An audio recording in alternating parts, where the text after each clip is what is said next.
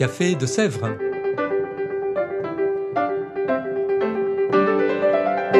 Au Café de Sèvres, on discute philosophie et théologie.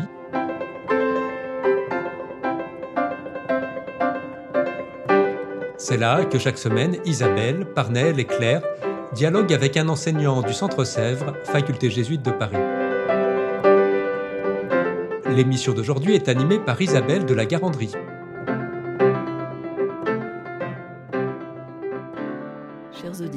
Chers auditeurs, bonjour, bienvenue dans ce nouvel épisode du Café de Sèvres. Nous recevons aujourd'hui Jos Mons. Bonjour. Merci, bonjour. Jos, vous êtes jésuite, docteur en théologie, professeur à l'université de Louvain et vous travaillez sur un projet de recherche sur la synodalité. C'est ça. Vous êtes venu à Paris donner quelques cours dans un atelier à la session de mi-année du second cycle, justement consacré à la synodalité, et c'est la raison pour laquelle nous vous recevons aujourd'hui.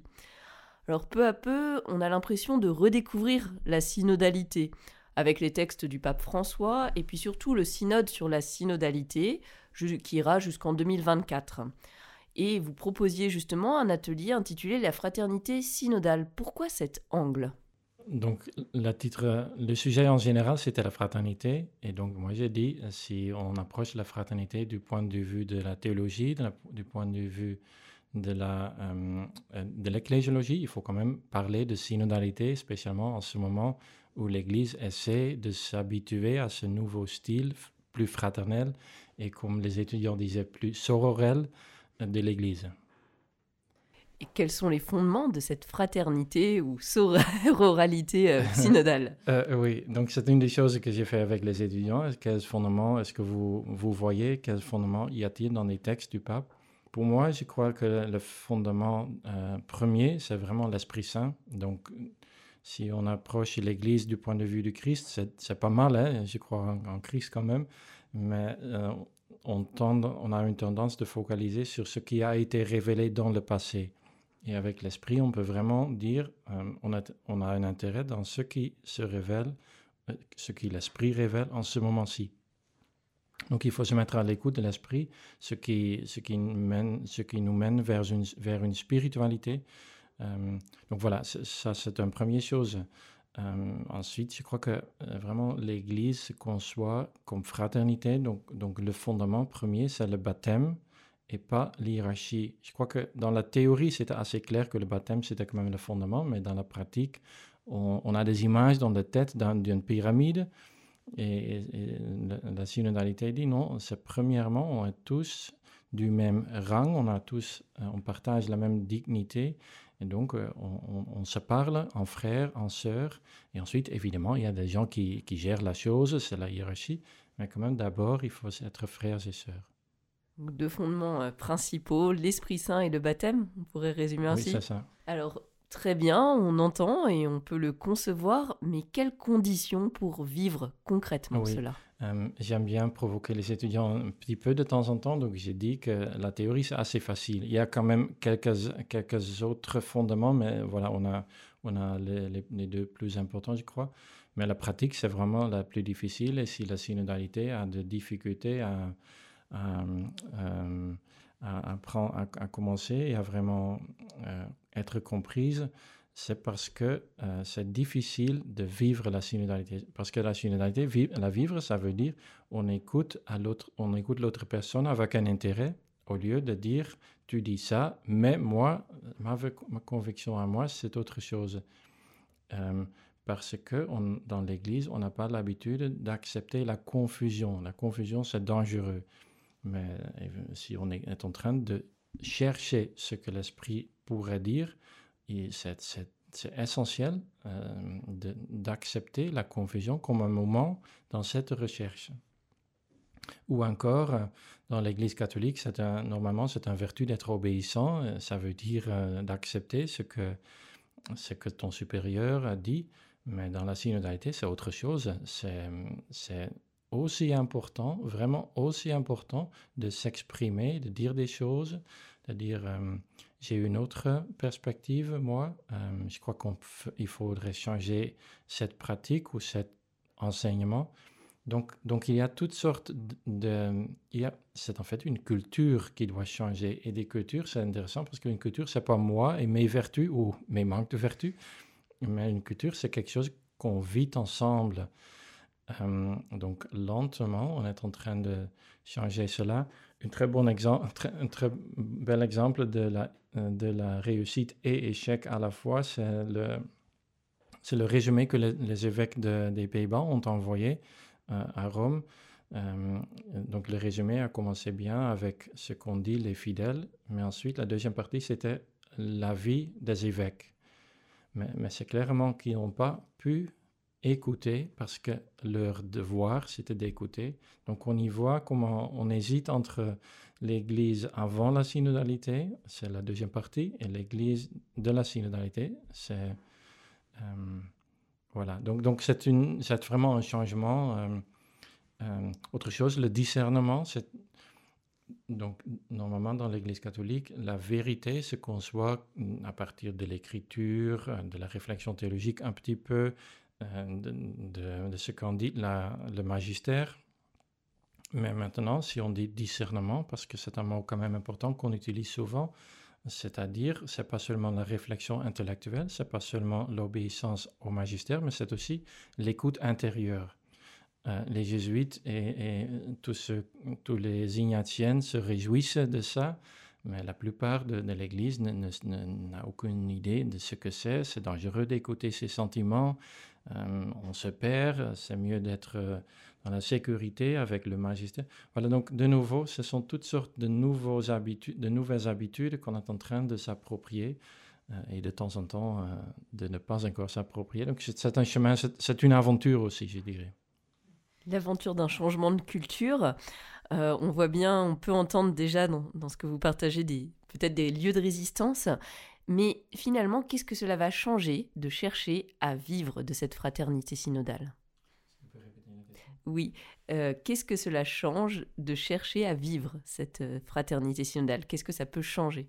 Oui, l'une des sentiments, l'une des réponses des, des, participants dans la première phase de la synodalité, dans laquelle les, les baptisés, les paroissiens ont pu s'exprimer, c'est qu'il y a des gens qui disent donc je vais, répondre de nouveau. Euh, l'une des réponses des participants, des paroissiens, c'est c'est la première fois qu'on m'a écouté, qu'on m'a entendu, qu'on m'a écouté. Et je crois que ça, c'est beau hein, comme témoignage, parce que nous croyons quand même dans un Dieu, en un Dieu qui nous écoute. Donc voilà, maintenant on a fait l'expérience d'une Église qui écoute. Donc l'Église a été un petit peu comme Dieu. C'est pas toujours le cas, et euh, donc, c'est ça. Je crois que ce qui est important, que les gens se sentent, euh, font l'expérience d'être écoutés. Deuxième chose, je dirais, c'est une église beaucoup plus dynamique et flexible. Euh, parce que si on est comme le peuple juif dans le désert en pèlerinage, suivant ce feu et ce nuage, Dieu était dans le feu et dans le nuage, maintenant on est en train de suivre le feu, le nuage de l'esprit. Donc, donc ça relativise toutes nos, sécurités. Ça, c'est peut-être le désavantage, mais l'avantage, c'est on peut toujours de nouveau chercher qu'est-ce que l'Esprit dit maintenant. Donc, c'est une église dynamique et flexible, une église beaucoup plus ouverte. De temps en temps, l'église, euh, on, perçoit l'église où l'église se comporte comme une forteresse. Donc, euh, on est dedans, c'est chaud, c'est agréable, mais c'est quand même le monde euh, à l'extérieur qui, qui, est lointain. Donc une église euh, flexible et une église qui écoute les gens. Hmm. Oui, des grands changements finalement peut-être plus fondamentaux que certains qui voient d'abord des changements un peu extérieurs, déjà vraiment quelque chose au niveau de la base. Oui, oui, évidemment, euh, il, pourra y avoir, euh, il, devrait y avoir, je crois, des fruits plus concrets. pour exemple, l'un des complaintes, l'un des plaintes partout dans le monde, c'est euh, on a quand même l'impression que les femmes doivent avoir une, responsabilité plus importante dans l'Église. Euh, il y a d'autres euh, hot topics. Mais, mais, moi, je crois que, je crois que c'est vraiment important parce que l'Église catholique n'a pas un bon nom d'écouter. Donc, si on, on, a exprimé ce désir partout dans le monde et il ne se passe rien, on va dire, on ne va pas mettre notre confiance dans cette Église on ne, plus. Donc, mais le plus important, il y a déjà des fruits, le fruit de l'écoute, le, fruit, le fruit d'une église flexible. On, entend tout ça et on, voilà, on se dit euh, ça va peut-être euh, effectivement permettre de grandir en écoute. Dans l'atelier que vous avez mené pour les étudiants de second cycle, il y avait une dimension historique également euh, dans ce parcours. Alors, quel texte peut-on aborder ou avez-vous abordé pour aider à mieux comprendre la fraternité synodale d'avant et d'aujourd'hui? Oui, oui. Euh, euh, l'un des textes qui est vraiment très beau, c'est le, le, discours du pape François du 2015. Il a parlé à l'occasion de l'anniversaire du synode des évêques. C'était le 50, euh, Oui, le cinquantenaire. Cinquantaine euh, anniversaire. Euh, donc c'est un très beau texte parce qu'il commence vraiment avec le peuple de Dieu. Donc il faut attendre quelques paragraphes, quelques pages avant qu'on parle de la hiérarchie. Je suis pas contre l'hiérarchie, mais ça veut dire qu'il commence avec ce qui est le plus important. Il y a un autre discours de lui de septembre 2021 dans, dans lequel il parle au diocèse, de Rome. Il y a beaucoup de références à l'esprit dans ce discours, donc c'est aussi un troisième texte qu'on lit, c'est un livre de Austin Ivory, c'est le biographe du pape François. Il a écrit un livre euh, d'interview avec le pape. Euh, en anglais, c'est euh, Let Us Dream Together. La traduction, c'est un petit peu libre parce que c'est un temps pour changer conversation avec Austin Ivory. C'est vraiment très beau. En général, mais il y a un passage sur la synodalité aussi dans lequel il parle beaucoup de surprises. Donc le Dieu des surprises, c'est un, c'est un livre par ailleurs, et l'esprit qui nous, qui nous surprend. Donc c'est vraiment très beau. Euh, donc c'est ça qu'on a lu. Euh, il y a beaucoup de matériel aussi sur... on, peut, on, peut lire, je dirais, chaque livre sur le Concile Vatican II qui adresse vraiment la dynamique du Concile euh, donne des informations aussi parce que le Concile Vatican II a quand même été une expérience synodale avec l'unique exception que c'était seulement des évêques. Voilà, c'est quand même un, point important, mais, ça a été un parcours très dynamique. Ma génération, et peut-être votre génération, peut-être vous, chers auditeurs, euh, vous n'êtes plus, vous connaissez les textes mais il faut vraiment connaître la dynamique. On a rejeté presque tous les textes, on a reconstruit les textes, on a discuté, on, a hurlé. Euh, et voilà, c'est ça tout un processus de, euh, créatif. Oui, donc comme une suite du Concile Vatican II, est-ce qu'il y a des textes antérieurs qui peuvent servir aussi de matériaux, de discussion avant le Concile Vatican II Ah oui, donc euh, oui, euh, je ne suis pas historien, mais euh, l'un des textes euh, dont à, la, à, laquelle on réfère tout le temps, c'est les actes des apôtres. Je sais qu'il y a des exégètes qui disent qu'il ne faut pas le mener, le prendre comme exemple, mais quand même, on y voit quand même quelques étapes qu'on reconnaît. Donc, il y a une question, une question importante. Est-ce qu'il faut faire juif, est-ce qu'il faut devenir juif avant qu'on puisse être chrétien, si ou non? C'est quand même une question importante en ce moment.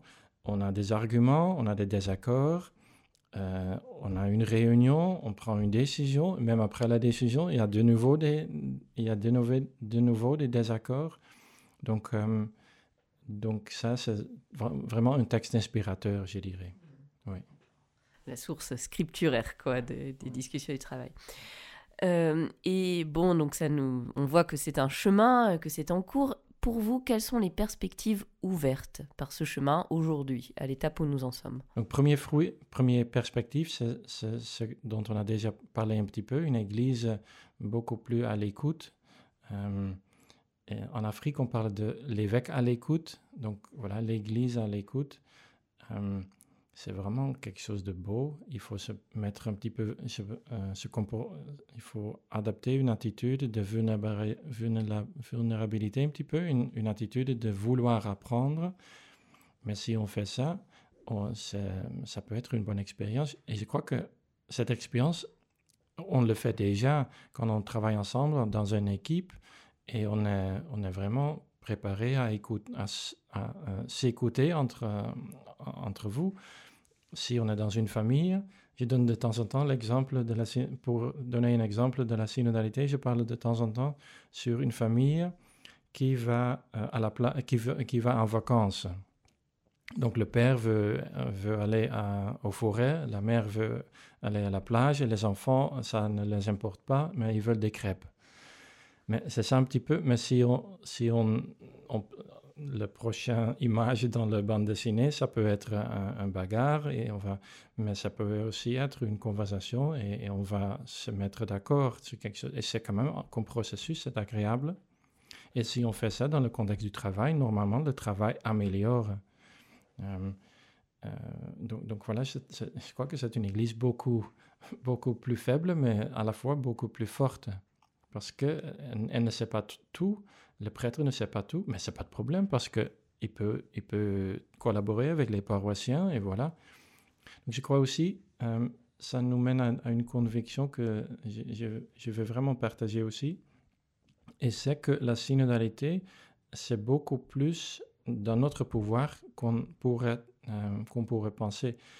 On peut déjà euh, commencer avec des dynamiques sino, euh, synodales dans la famille, dans le travail, dans le groupe des, lecteurs dans la paroisse. Si tout le monde veut lire dans, dans le, l'éveil de Pâques, mais voilà, on peut, on peut avoir une bonne conversation sur cela ou on, on peut se battre. Donc je crois qu'il faut vraiment s'y plonger et pas attendre. D'accord, une invitation à s'y plonger.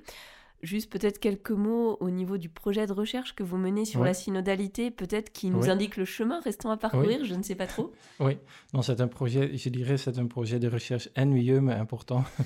Donc euh, l'objectif, c'est de faire une, euh, une aperçu de tout ce que euh, les, tout ce qu'on dit dans le monde académique sur la synodalité.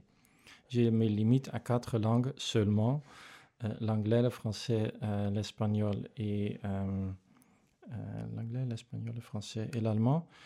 Euh, dans l'époque du pape François, euh, c'est ennuyeux parce que c'est beaucoup de travail. Il faut chasser pour faire une chasse de titres, une chasse de, documents. mais ce qui deux choses qui peut-être sont intéressantes, c'est il, ne il ne surprend pas que le numéro des publications augmente de manière spectaculaire. Euh, euh, donc voilà, c'est quelque chose d'important, mais qui ne surprend pas. Autre chose qui surprend peut-être, c'est que les hot topics ne sont pas très présents dans la littérature académique, mais que quelque chose d'autre est très présent, et cette autre chose est beaucoup plus fondamentale, à savoir euh, ce qu'en anglais j'appelle truth finding. Donc, comment est-ce qu'on arrive à la vérité? Parce que les structures de cela changent, comme j'ai déjà dit, on a le discernement comme, comme, comme repère euh, euh, et, euh, herméneutique, dirons, disons. et donc, donc voilà, ça, ça c'est un changement. Et peut-être une troisième chose, une troisième chose à ma déception, ça, ça, me déçoit que c'est une déception que dans la littérature académique, il n'y a pas vraiment beaucoup d'attention à la spiritualité. Donc on a beaucoup d'intérêt dans la discussion sur la théologie, des choses qui changent, il faut des changements structurels dans le droit canon, canonique, mais pas vraiment la spiritualité. Je crois que, comme j'ai, comme j'ai déjà dit, je crois que c'est là vraiment euh, euh, la chose essentielle euh, qui, qui, qui, qui, va être décisive pour, pour la chose un beau projet, riche. Alors nous approchons de la fin du podcast. Avez-vous un mot de la fin pour nos auditrices et auditeurs? Oui, c'est une histoire que, raconte Miriam Weiland. C'est une, une, professeure hollandaise qui travaille en Allemagne et qui est un conseiller, qui, qui donne des conseils au Vatican.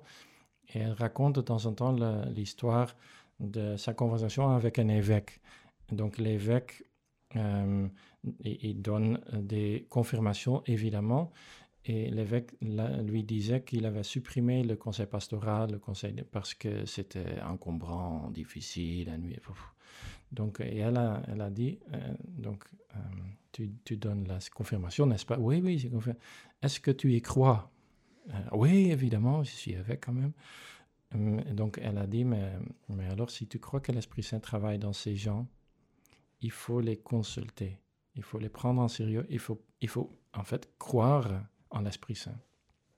je, crois que c'est un, un, beau défi pour nous tous de croire que l'Esprit Saint travaille, est présent, vivant dans notre frère et sœur.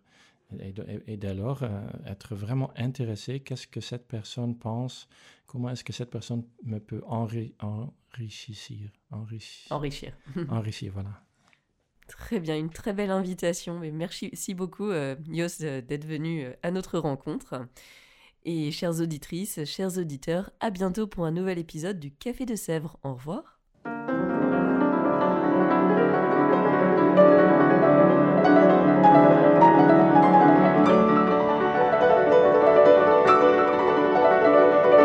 Vous écoutiez Café de Sèvres, le podcast du Centre Sèvres, Faculté jésuite de Paris, en partenariat avec RCF.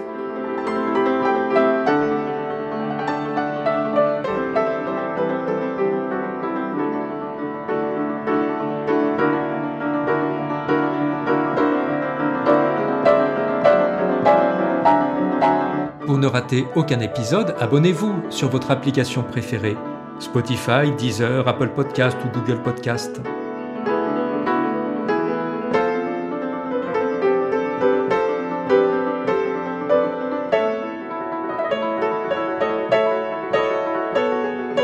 Et sur notre site internet www.centresèvres.com, découvrez l'ensemble de nos cours et conférences en philosophie et théologie. À bientôt!